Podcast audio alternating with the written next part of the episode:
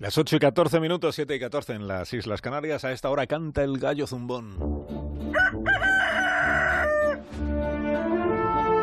Con Antonio Lucas. Buenos días, Antonio. Buenos días, Alsina. El grafitero Banksy parece que ha estado decorando tapias en París. Allí ha dejado el retrato de una niña negra que, aupada sobre un cajón, pinta unos acantos en color rosa para tapar la esvástica que asoma de fondo. Repito la escena con otras palabras. Banksy denuncia el cinismo de la mayoría de Europa ante el terrible problema de la inmigración. Pedro Sánchez, nuestro Sánchez, ha estado conversando seriamente del asunto con el presidente Macron, conversación de la que ha salido hasta ahora una foto estupenda. Otra cumbre más reúne en Bruselas a los que somos Europa para tratar un asunto que nadie parece querer tratar del todo, incluso muy pocos asumen que no saben cómo se puede empezar a recobrar el camino perdido. Cuatro países, República Checa, Hungría, Polonia y Eslovaquia, se escaquearon del encuentro informal de ayer. La xenofobia nunca nos defrauda.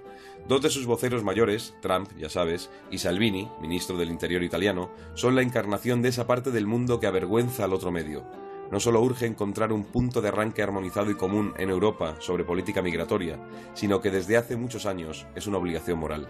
El paso adelante de Pedro Sánchez con el Aquarius tiene más allá de su estrategia de gobierno la verdad de un intento de hacer las cosas de otro modo.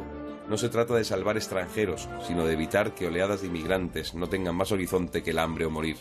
Solo plantearse algo así con cierta vocación de llegar hasta el final ya es hacer política.